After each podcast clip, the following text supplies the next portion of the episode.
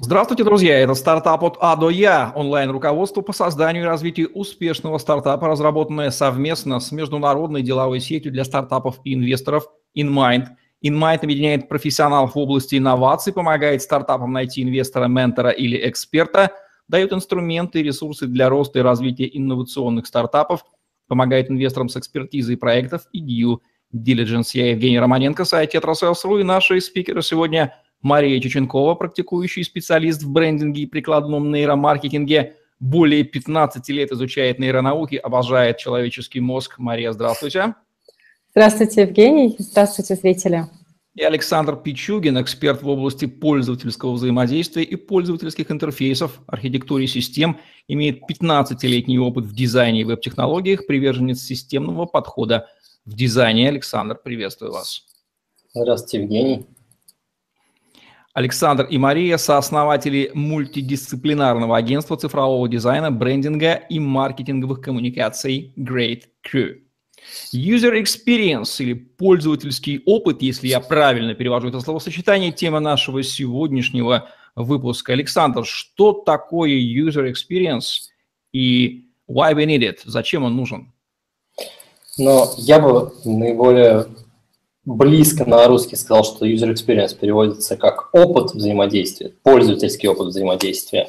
А, и он себя включает а, восприятие эмоций и реакции пользователей, а, связанные с взаимодействием с продуктом и, внимание, любой системой или даже услугой.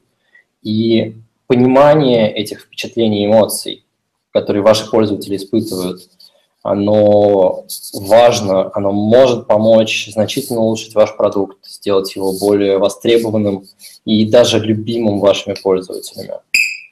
Термин пришел к нам из веб-разработки и частенько ассоциируется именно с взаимодействием пользователя с сайтами другими веб-вещами. А, это верно? Он только в интернет-проектах имеет значение? Или офлайн бизнес тоже может и должен использовать принципы user experience, например, взаимодействие там, меня с этой ручкой, например? Ну, это на самом деле очень опасное заблуждение. Оно в том числе сформировано а, смешением в кучу а, понятий UX и UI. Это User Experience и User Interface во время бума создания мобильных приложений и веб-приложений.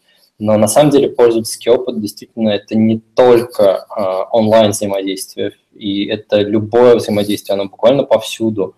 И э, зачастую даже может не осознаваться самим потребителем, например, тактильные ощущения от, э, ну давайте возьмем офлайн бизнес, да, тактильные ощущения от вашей печатной продукции, запах, который у вас в лобби, и даже прическа секретарши будут формировать определенный опыт, определенные эмоции у ваших пользователей и тем самым влиять на восприятие вашего бренда, вашей компании – так что отслеживать э, пользовательский опыт и постоянно улучшать его, э, где это возможно, важно для любого бизнеса, не только для э, онлайн-бизнеса, для любого бизнеса, который хочет быть успешным и расти.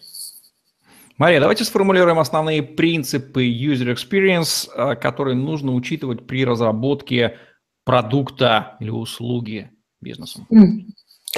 Ну, поскольку работа с э, user experience, она неотделима от когнитивной психологии, то очень полезно будет э, изучить э, базовые психологические и междисциплинарные знания да, о том, как наши пользователи принимают решения, о том, что для них важно. Да, и на основе этого уже прорабатывать детально продукт, услугу, коммуникацию с брендом. Да, как сказал Александр, а любая коммуникация с брендом а, создает user experience.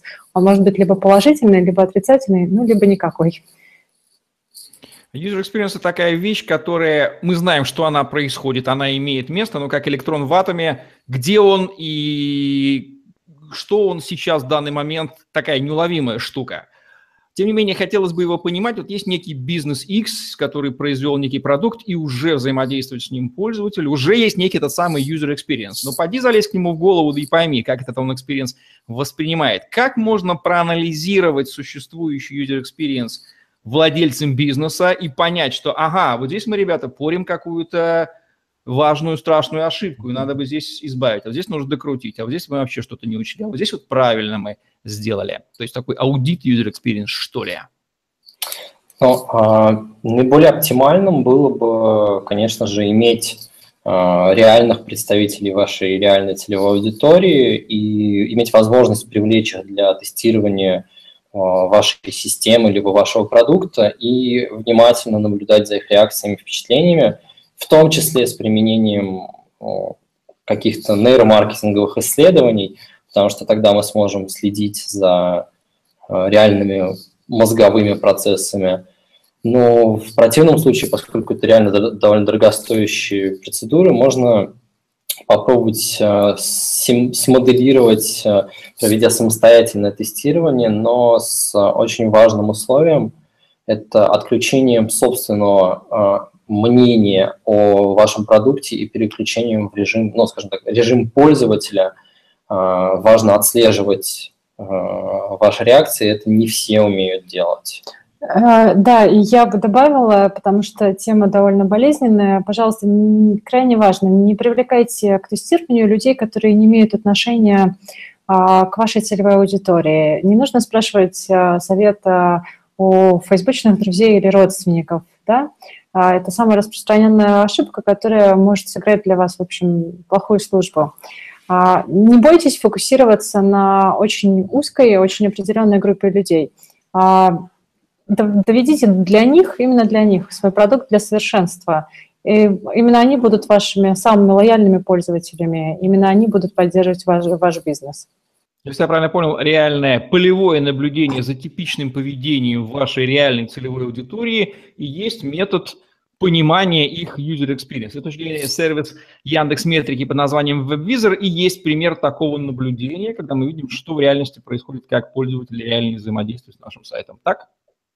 Ну, отчасти да, потому что это один из инструментов, да, WebVisor – это хороший инструмент наблюдения за тем, как а, пользователь, какую реакцию он дает вам, а, как он взаимодействует с сайтом, но также было бы очень, конечно, прекрасно иметь всем продуктам возможность, всем стартапам а, взять своих пользователей и засунуть в аппарат МРТ, для того, чтобы наблюдать, какие там он эмоции испытывает, э, наблюдать за мозгом, что происходит у него в голове, но это, к сожалению, очень дорогостоящая э, процедура, которую далеко не все могут позволить себе. А, так что, да, наблюдать за пользователями – это очень важный инструмент, э, который может нам дать информацию, наблюдать за их внешними реакциями, наблюдать за тем, куда они нажимают или как они реагируют. Но очень важно отметить, что само по себе наблюдение, оно вам может не дать информации о том, как а, именно улучшить а, тот самый пользовательский опыт, потому что для того, чтобы сделать выводы из этих наблюдений, нужно располагать массивным объемом информации, и здесь нам на помощь опять приходит нейромаркетинг и понимание когнитивных процессов, и понимание реакций наших пользователей. Действительно, наблюдение, конечно, можно обклеить, захотеть попытаться обклеить голову нашего каждого юзера датчиками, хотя это нереально, но тем не менее наблюдение даст тот массив информации. Если мы видим, что 90% пользователей отшатываются от фотографии на сайте нашего офисного сотрудника, может быть, что-то не так с фотографией. Если они отшатываются от нашей секретарши, может быть, стоит заменить секретаршу в офисе, дабы не отпугивать посетителей. Мария, какие примеры успешного и провального user experience в стартапах из вашей практики вы можете привести для наших зрителей?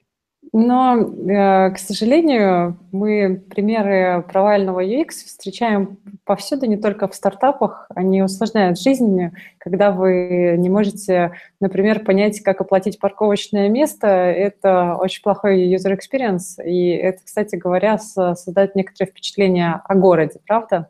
Вот. Или вы э, со значительным усилием должны открывать э, дверь в магазин, да, или вы взяли, вам подали слишком горячий кофе, и вы им обожглись. Это все, к сожалению, на нас влияет ежедневно, да, и на наше настроение, и наше самочувствие. Вот. А Александр любит говорить, что самый успешный UX – это тот UX, которого мы не замечаем и не осознаем. Он работает, нам комфортно, у нас все легко с ним получается, легко проходит взаимодействие, и мы об этом даже не задумываемся. Вот это настоящий успех. Александр, что вы можете дополнить? Примеры с кофе из двери, конечно, очень показывают, что US Finance, он везде абсолютно, абсолютно не в онлайне, далеко не в онлайне. Ну, я э, как бы, могу повториться, что э, реально успешный э, UX с точки зрения, э, опять же, когнитивно, когнитивного восприятия, да, мы э, как люди очень часто не воспринимаем, когда что-то работает так, как оно должно. И вот э, если вы видите, что ваш пользователь э, просто пользуется, и у него не возникает никаких препятствий, это значит, что вот э, эти, этот сценарий, этот UX, который вы для него предоставляете, он хороший. Но очень важно, что мы немножко вернемся назад по поводу целевой аудитории – что нет универсальных решений. И а, для каждого пользователя в отдельности а, один и тот же продукт может давать разный user experience. Для кого-то он будет самым лучшим и он будет а, незаметным, он будет идеальным, а для другого он найдет какие-то косяки или он вообще не сможет его воспринять. Например, ну, вот лично мне неудобно пользоваться Android-телефонами, их интерфейсом, но есть очень много людей, для которых они удобнее. А как разобраться с ошибками в user experience, тут мы более-менее понимаем, что понимать. А вот как возникает желание же спроектировать идеальный интерфейс, который с первого раза правильно будет идеально попадать в user experience? Это вообще возможно? Если да, то какие рекомендации по проектировке такого user experience вы можете дать нашим зрителям? А, очень один из э, знаменитый э, бизнесмен, по-моему, или инвестор э, сказал грандиозную фразу. Если вы запустили свой продукт, и он идеален, значит, вы опоздали. А, поэтому, ну, скорее всего, невозможно создать идеальный продукт и сразу запустить его на рынок, да это было бы и неправильно. А, нужно создавать продукт наиболее отвечающий потребностям ваших, вашей целевой аудитории, делать его максимально, насколько это возможно, удобным, а дальше смотреть на реакцию и дорабатывать. Не останавливаться на запуске и усовершенствовать его на каждом этапе. Нужно понимать еще одну а, важную вещь мы продолжаем эволюционировать. Наше культурное поле и визуальное поле меняется. Поэтому нельзя застревать в своих решениях и в своем видении. Ну, нельзя замораживаться. Нужно все время отслеживать тренды и смотреть, насколько ваш пользователь развивается, чтобы предлагать ему все лучше и лучше. Вот так Или вот перфекционист Мария Чученкова дает рекомендации перфекционистам от стартапов о том, что не нужно проявлять перфекционизм, поступайте как пигмалион. Берете каменную глыбу, запускаете в пользователя, смотрите на его user experience, отсекаете все лишнее, и так у вас получается скульптура Галатеи, которая потом оживает и становится вашей супругой. Вот, видимо, тут пример создания user experience, который был еще древними греками раскрыт. Конечно, это шутка, но основные принципы, надеюсь, мы раскрыли для вас, уважаемые зрители, в программе «Стартап» от А до Я, онлайн-руководстве по созданию и развитию успешного стартапа, разработанного совместно с международной деловой сетью для стартапов и инвесторов InMind. Мария Чеченкова, Евгений Романенко, Александр Пичугин были с вами. Ставьте лайк, подписывайтесь на наш YouTube-канал, чтобы смотреть новые ежедневные видео с вашими любимыми экспертами – Загляните в другие выпуски стартапа от до Я, этого уникального онлайн-руководства, аналогов которому в Рунете вы не найдете. Успешного вам стартапа строительства. Всем спасибо, всем пока.